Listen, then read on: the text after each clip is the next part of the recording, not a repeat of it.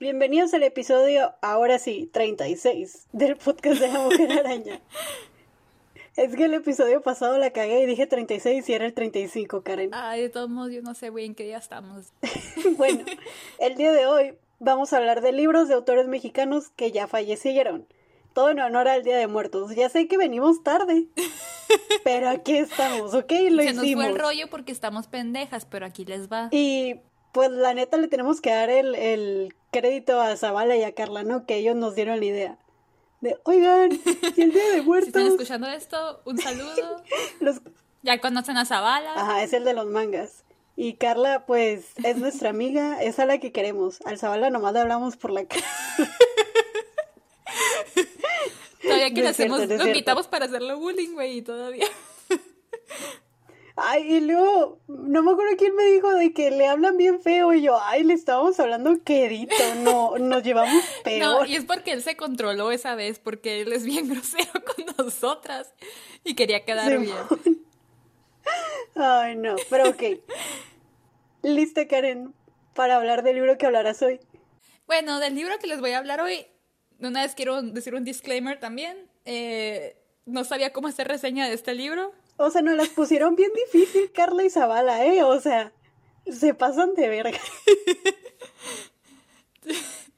Eh, no solamente porque estaba corto, sino porque, ay, no sé, es que estaba, está difícil de reseñar este libro y la verdad hay muchas cosas que siento que, que puedo decir yo que no se haya dicho antes también. ¿Ok? ¿Qué libro es, Karen?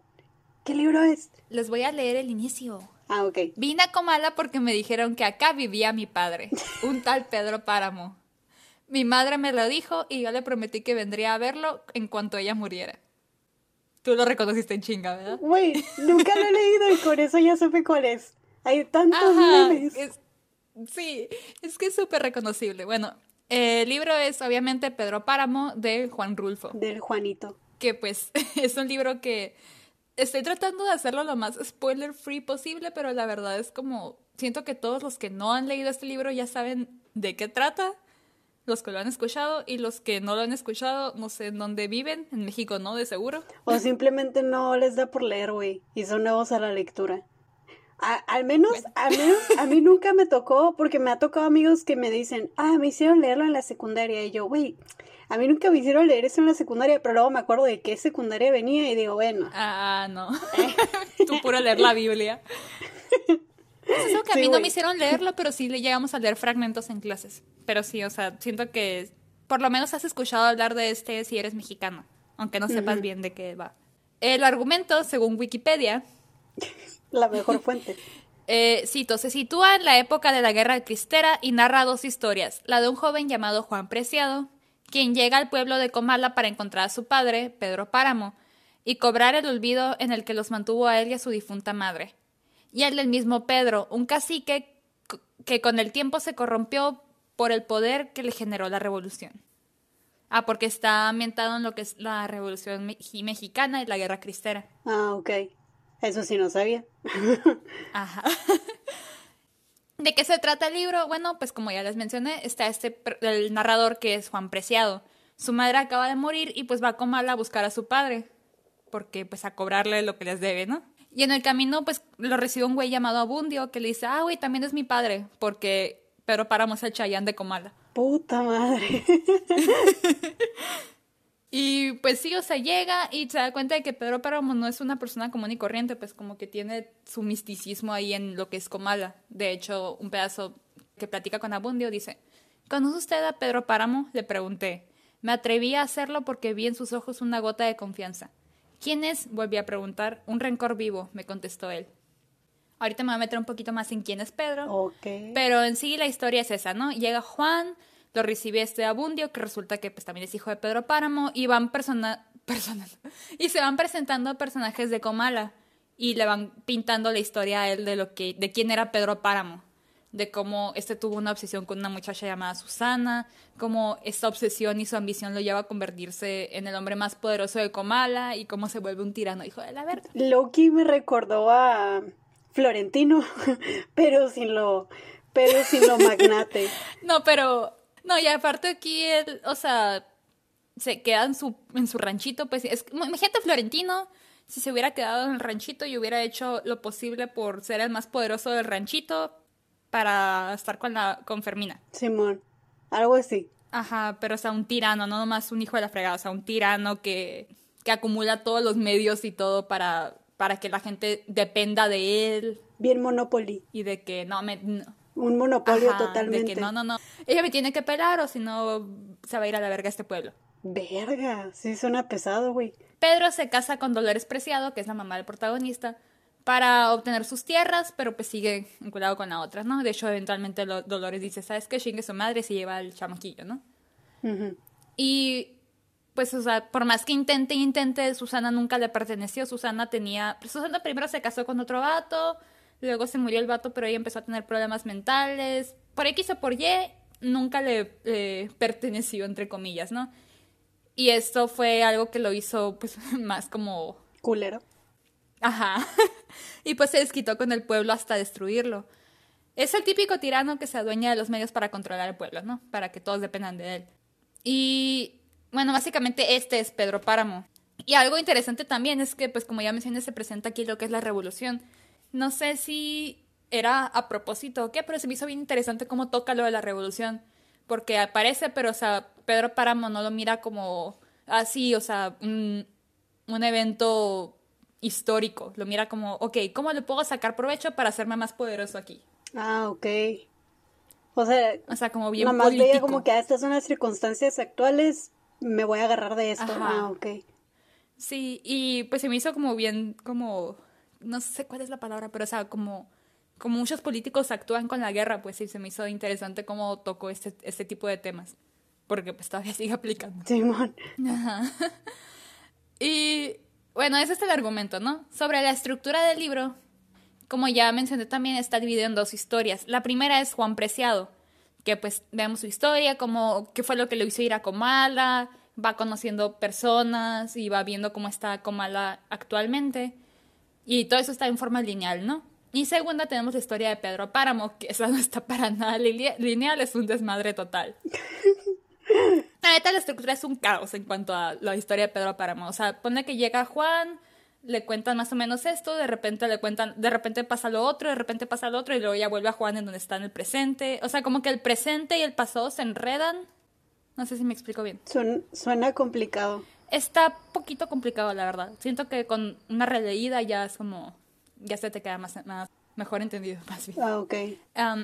pero sí, o sea, precisamente este, porque es un, la neta, es un, es un pueblo fantasma, pues, de que llega y ese es un pueblo fantasma. Y precisamente el hecho de que es un pueblo fantasma hace que, o sea, no puedo creer que llevaba tanto tiempo sin no, no había dicho que era un pueblo fantasma.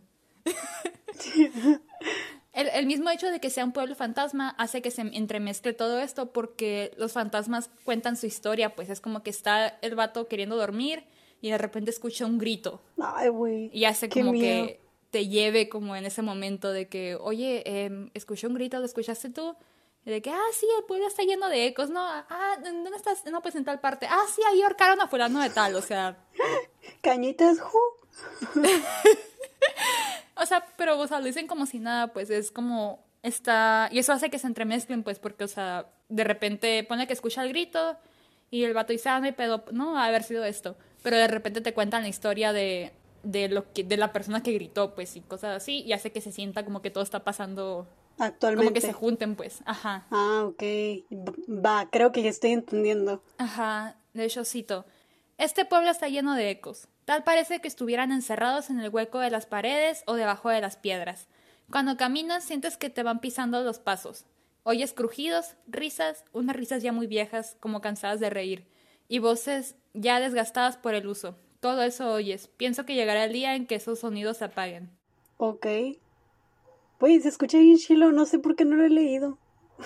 Este, es que está bien padre, sí está complicadillo, la verdad. Sí está complicadillo en cuanto a la estructura, pues más que nada, porque a veces que, que te quedas, ah, la madre, ¿de dónde salió esta persona? Ah, ok. Pero está bien padre. Y de hecho, precisamente en cuanto a, a la secuencia, Juan Rulfo dijo esto, cito, los hechos humanos no siempre se dan en secuencia. De modo que yo trato de evitar momentos muertos en que no sucede nada. Doy el salto hasta el momento cuando el personaje le sucede algo, cuando se inicia una acción y a él le toca accionar, recorrer los sucesos de su vida. O sea, por eso no pierde el tiempo con que, ah, ok, vamos a presentarte a esta persona. Es en chinga, ok, esto pasó. Por eso es tan corto el libro. Ajá, porque no pierde el tiempo como en presentándote personas. Es como que, ah, sí, ahí ahorcaron a fulanito. Y de repente, ah, fulanito de tal, pasó esto y lo otro y lo otro, y Pedro Páramo hizo esto y bye, ¿no? Suena mi tipo de libro. y sí, la verdad te digo, o sea, sí está complicadillo si no estás acostumbrado a leer como de este tipo de libros. Pero la neta sí vale mucho la pena, mucho la pena. Algo que yo leí una vez, y puede que yo esté mal porque pues no traigo la cita, ¿verdad? Eh, fue que el autor de pues de este libro era fan de la historia.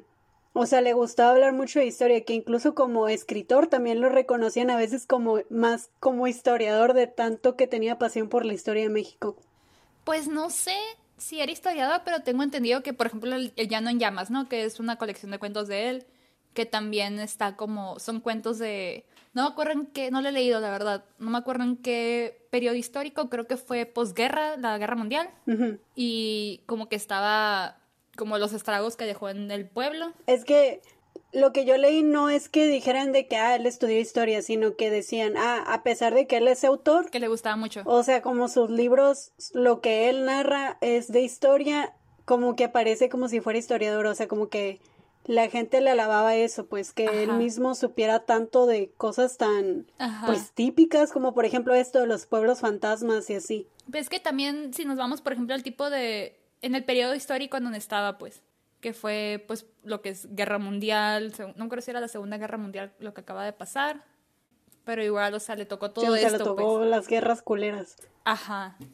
Y pues obviamente se, se, coló en lo que él pues, escribió, porque es su contexto histórico. Ajá, en los 50 estaba, estaba publicando. Sí, posguerra. Sí, pues le tocó todo muy fresco, pues sí, como que por eso. Más que como que.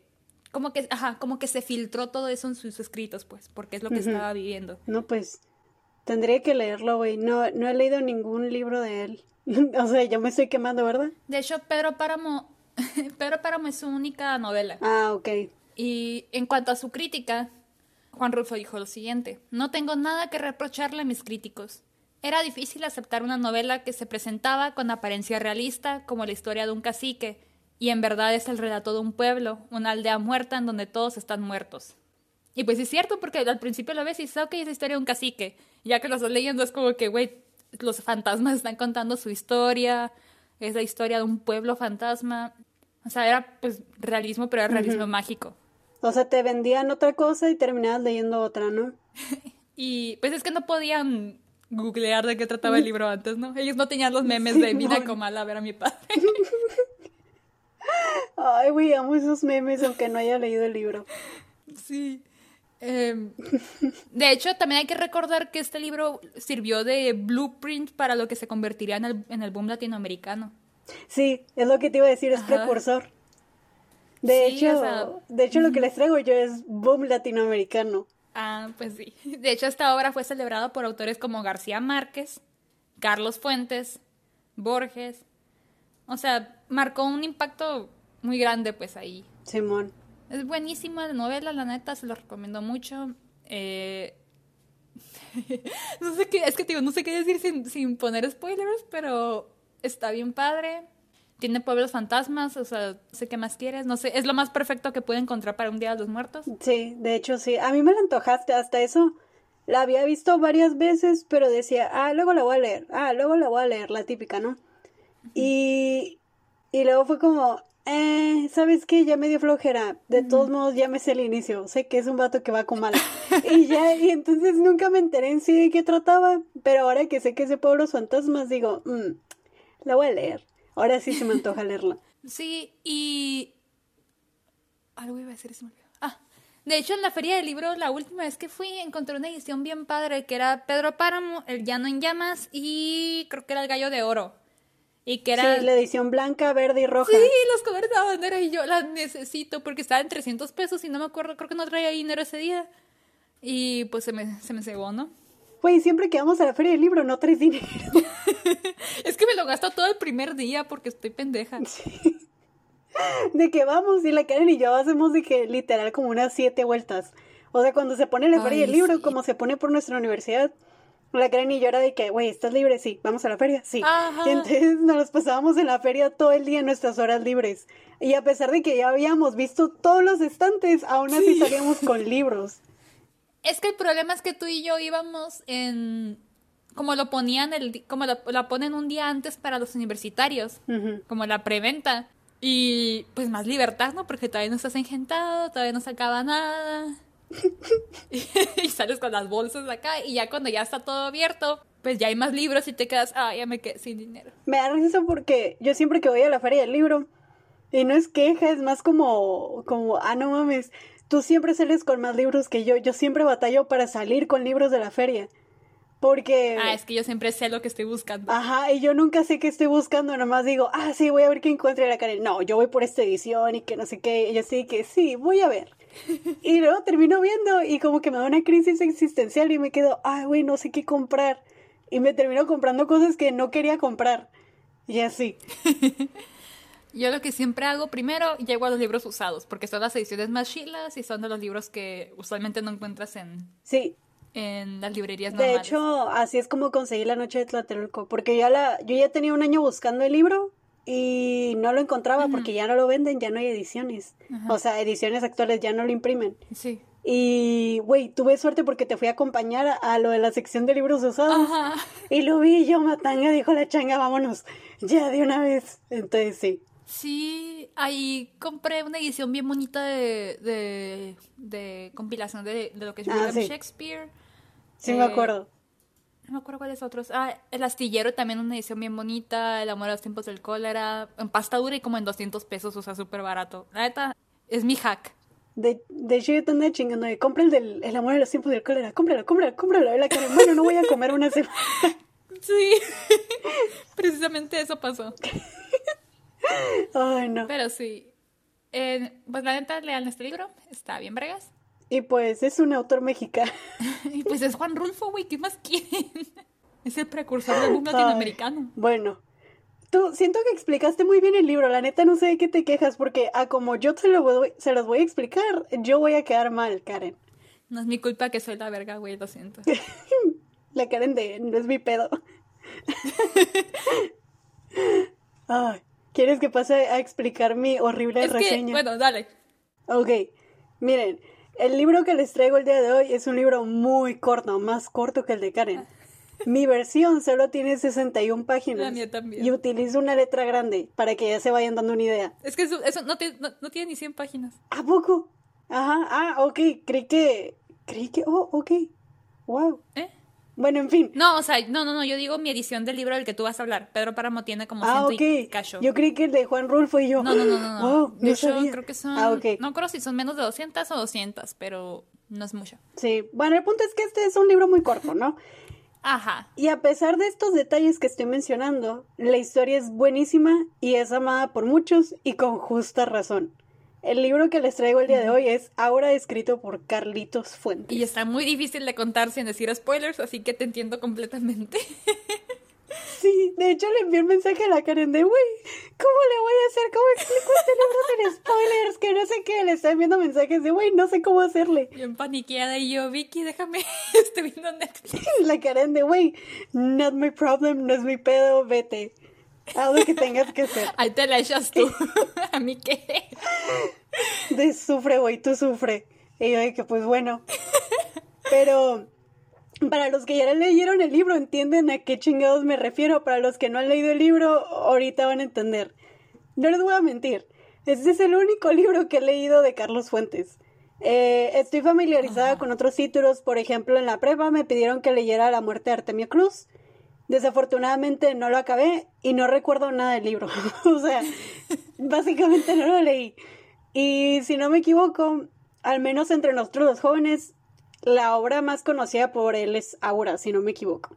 Me han recomendado mucho La región más transparente, pero tampoco lo he leído. Ah, sí, también ese lo conozco, tampoco lo he leído. Pero siento que entre nosotros como que dices Carlos Fuente, Carlos Fuentes, ah, sí, Aura. O sea, es como lo primero que piensas. Pues que es corto, está chilo. Y a muchos los hicieron leerlo en la prepa o en la secundaria, creo. Bueno, a mí me tocó escuchar que varios No me han dicho caso. eso. Pero yo lo leí en la universidad porque siempre que lo buscaba no estaba y cuando lo encontraba no tenía dinero. O sea, la típica historia de mi vida con todos los libros que quiero comprar. Sí. Entonces, por fin, un amigo me lo regaló, lo quiero un chorro, gracias, güey. Y por fin pude leer la historia, ¿no? Y oh, voy. No mames, qué buena historia, no mames. Sí. Eh, la neta, si no han tenido la fortuna de leer esta historia, déjenme resaltarles que una de las cosas que más me encantan de Aura es la narración. Y no sé si tú también estés de acuerdo, Simón, a huevo. la Karen de sí, para los que no pueden ver. Sí, está en segunda persona, ¿no? Que se me hace algo muy curioso porque no se usa tanto. Exacto. O sea, adoro que esté narrado en segunda Sí. persona. De que tú haces esto y tú levantas el brazo y tú abres la puerta.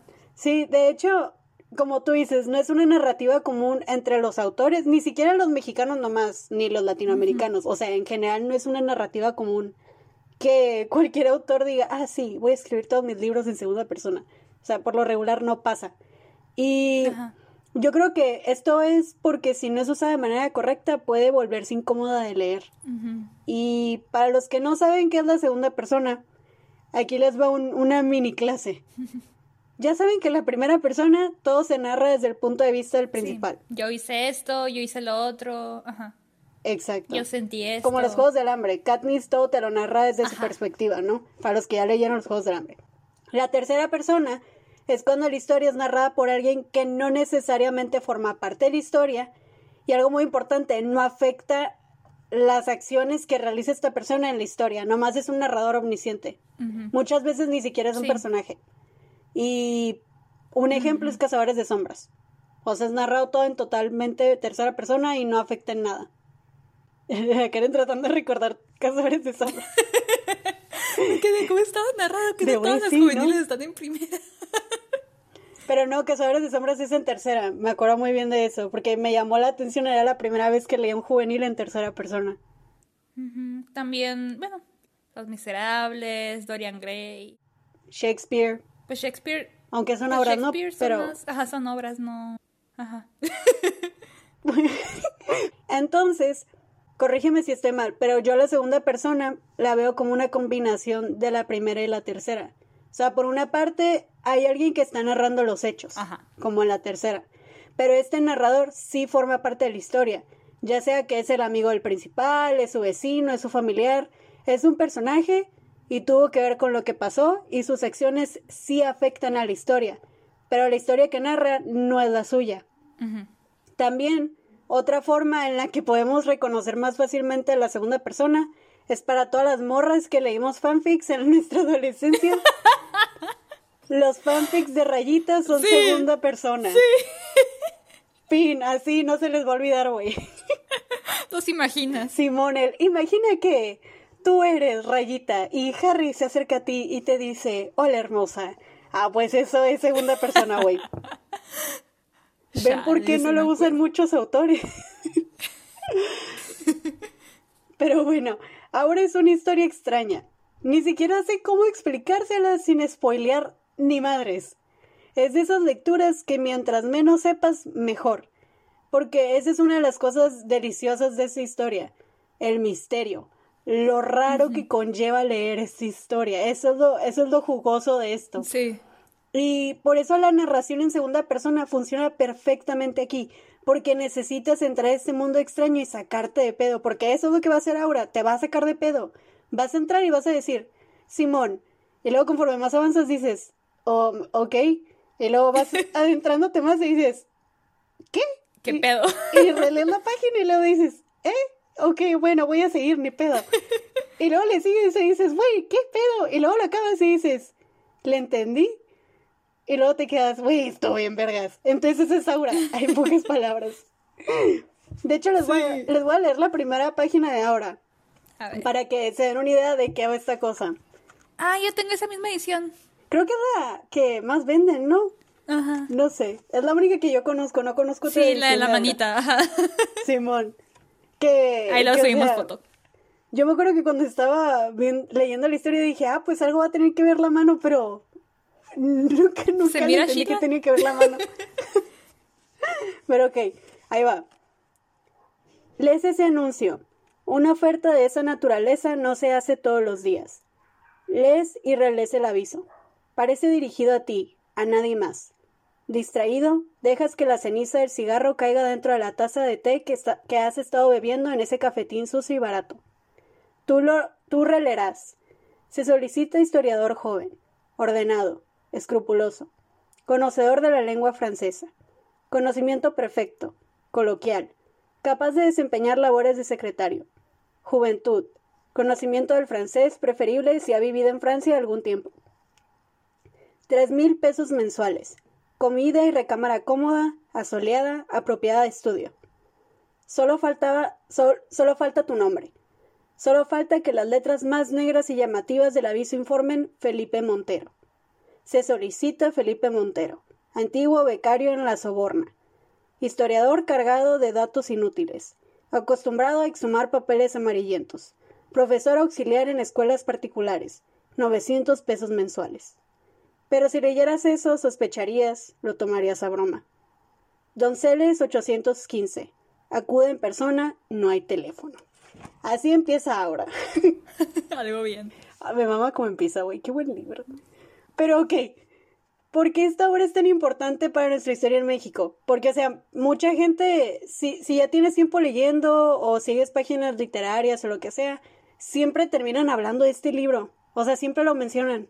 Ey. Y, mucha gente de, seguro se está pensando, pues, ¿por qué le maman tanto si no han leído la historia, no? Pues esta obra es considerada como una de las mejores de la narrativa mexicana del siglo XX. Esta obra de 66 páginas, güey, chinguense esa, no mames. O sea, me emociona un chorro. no cualquiera, ¿eh? Güey, y solo son 66 páginas. ¿Cómo chingados logras eso? Ah, no sé, impactado. es lo que habíamos hablado en nuestro, en nuestro episodio de novelas cortas, de cómo está más cabrón porque tienes menos, menos margen de error, pues como que tienes que dar a entender tu punto, atrapar a la gente y hacer como marcar un cierto impacto en el lector en menos tiempo. O sea, lo que dijo la Karen por dos, mejor no lo pude haber dicho. y o sea, esta obra fue publicada en México en 1962, mismo año en la que publicó La muerte de Artemio Cruz. O sea, dos de un putazo. Y las dos obras son ambas reconocidas como parte del fenómeno del boom latinoamericano. Que, o sea, tuvo lugar durante las décadas de 1950 a 1970 en toda Latinoamérica. Y para los que no saben qué es el boom latinoamericano, no se preocupen, compas, yo los respaldo, aquí les va qué fue este pedo. Vine informada para hablar de todo menos del libro. En pocas palabras. Sí, la que te iba a decir. Es que ahorita les voy a decir por qué. En pocas palabras, el boom latinoamericano fue un fenómeno cultural y editorial en el que novelistas latinoamericanos, todas sus obras fueron ampliamente publicadas en todo el mundo y recibieron reconocimientos acá de que, de que eran la verga. Y el boom más que nada se relaciona con Gabriel García Márquez, Julio Cortázar, Vargas Llosa. Vargas Llosa y Carlos Fuentes, que como dice Karen, la obra que ella, de la que está hablando ahorita el libro, es el precursor.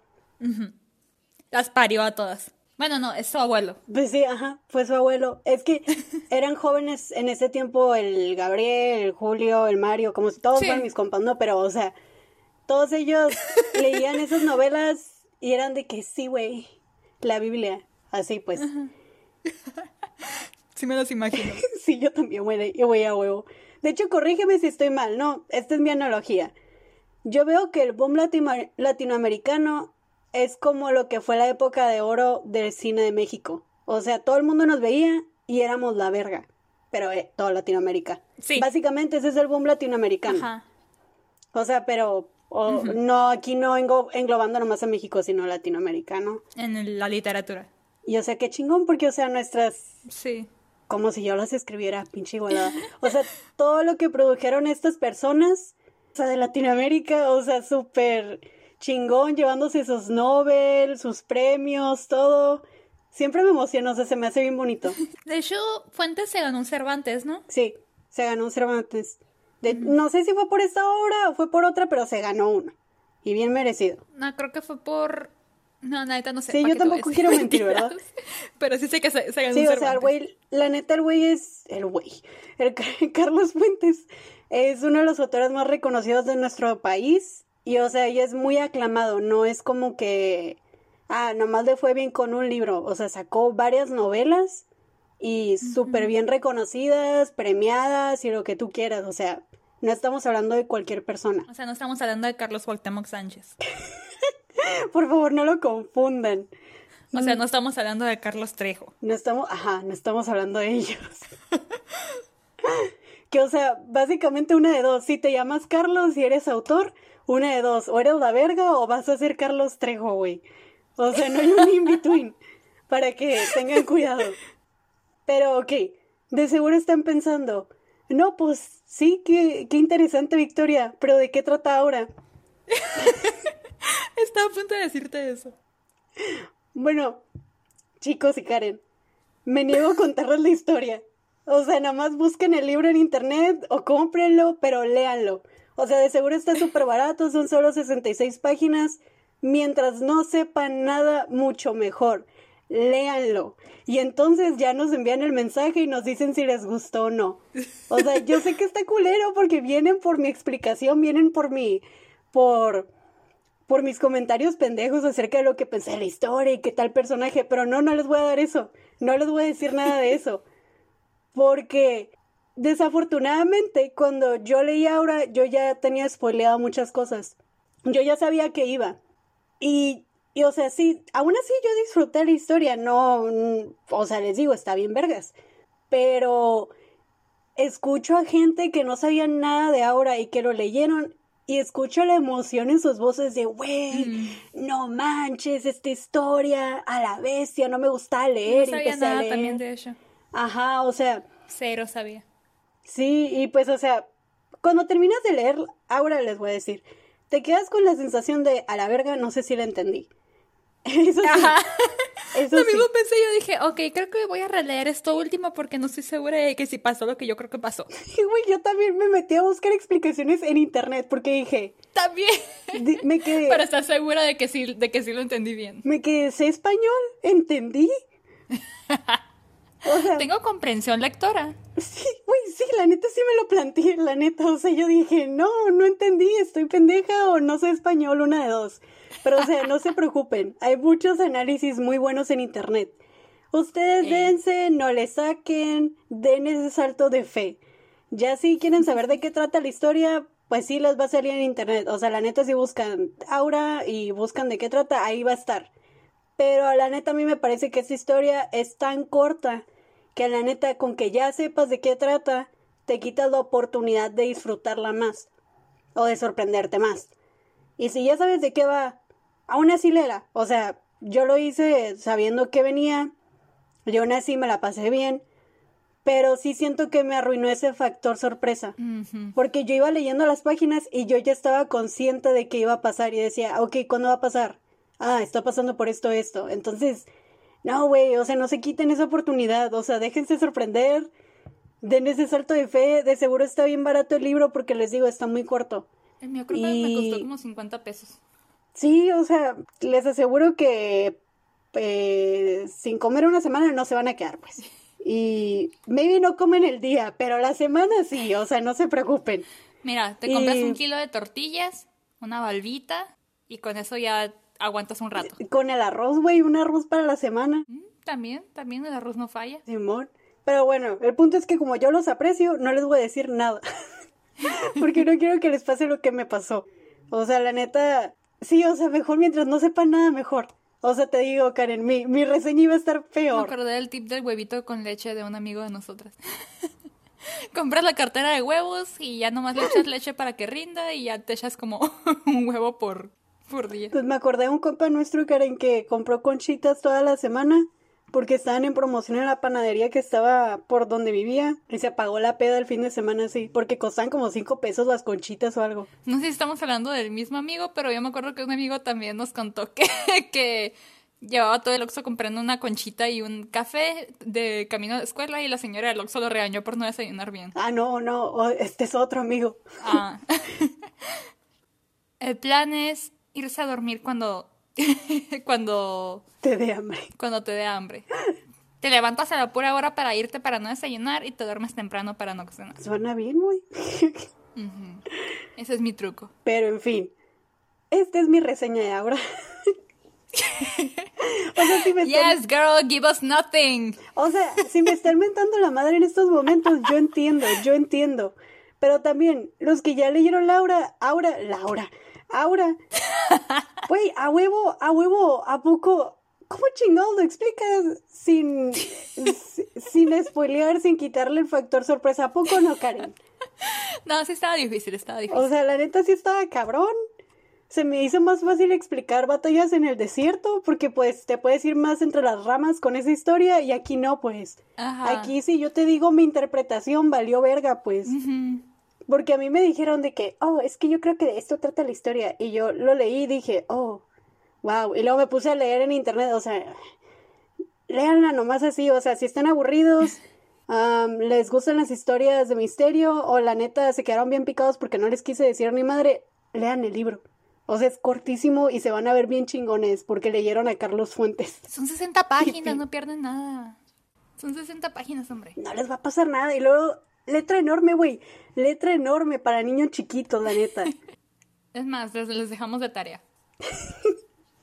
Y ya tarea. nos dicen de que ya leí, leí Aura y no me gustó, chinguen a su madre. Va a ser de que, ok, Me mandan bien. su reseña con portada, por favor, y sus datos. Es más, si ya leyeron Aura o lo leen por este episodio, nos envían mensaje y les enviamos saludos el siguiente episodio. No sé qué opinas tú, Karen. Eh, algo. Ok. Me quedé viendo mensajes. Perdón. sí te estoy viendo yo, güey. Aquí estoy, si ubicas. Güey, tú te pones a ver memes grabando, así que no me digas eso. Ay, sí hago eso. Pero En bueno. Eh, en Instagram nos pueden encontrar como podcast-ma, en Twitter como podcast arana, en Facebook como podcast de la mujer araña. Eh, también en YouTube estamos, ahí si nos quieren dejar algún comentario, o no, no, más bien, déjenos comentarios por favor, se los agradecería mucho. En iTunes nos pueden poner rating si quieren, por favor. De hecho, gracias a la gente que nos siguió en la semana con el Facebook, porque, o sea, Sí. es muy reciente el Facebook. Creo que apenas va a cumplir su semana.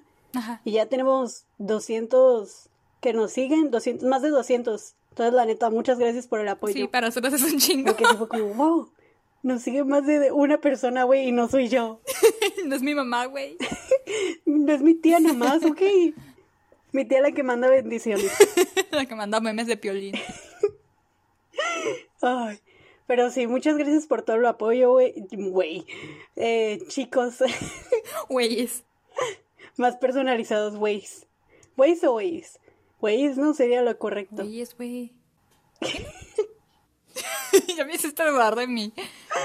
Ay, pero bueno, ya saben, cualquier tema que les gustaría que habláramos nos pueden decir. Por favor, no tenemos ideas. Ahí tenemos apuntados varios temas que nos han dado, pero no los hemos hablado, como el de Carlos eh, Ruiz Zafón, porque, porque no sé, o sea, no tengo Porque estamos excusa. pendejas. Sí, esa es la única excusa que se me ocurre. Y no me acordaba que teníamos ese. Gracias, Vicky. De nada. Pero en fin, esperemos que se hayan divertido con estos 40 minutos estirados a más no poder, porque Carla y Zavala nos hicieron hablar de autores mexicanos fallecidos. Ey. Y pues, pues lean los libros, o sea, y ahí nos mandan memes, Pues sí, ¿no? nos mandan saludos, nos dicen, Nos mandan sus memes de Pedro Páramo, por favor, los disfruto mucho. güey, también los de, yo no conozco memes de Aura, No he visto, fíjate. Yo tampoco, si, si conocen memes de Aura, por favor, urgentemente, se los solicito. Deposite aquí. Y pues, bueno, lo intentamos. Bueno, adiós. Bye.